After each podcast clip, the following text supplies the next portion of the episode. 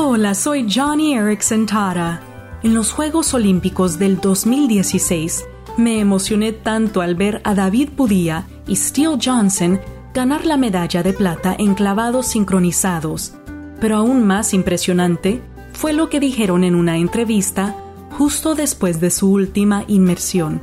Steele le dijo al reportero, no estoy triste por habernos perdido el oro. Mi identidad está arraigada en Cristo, no en los saltos que hacemos. ¡Guau! ¡Qué testimonio!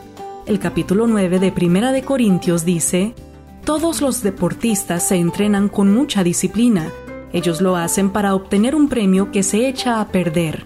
Nosotros, en cambio, por uno que dura para siempre. Entonces, amigo, amiga, ¿qué esperas? Ya sea en el trabajo o la cancha de fútbol.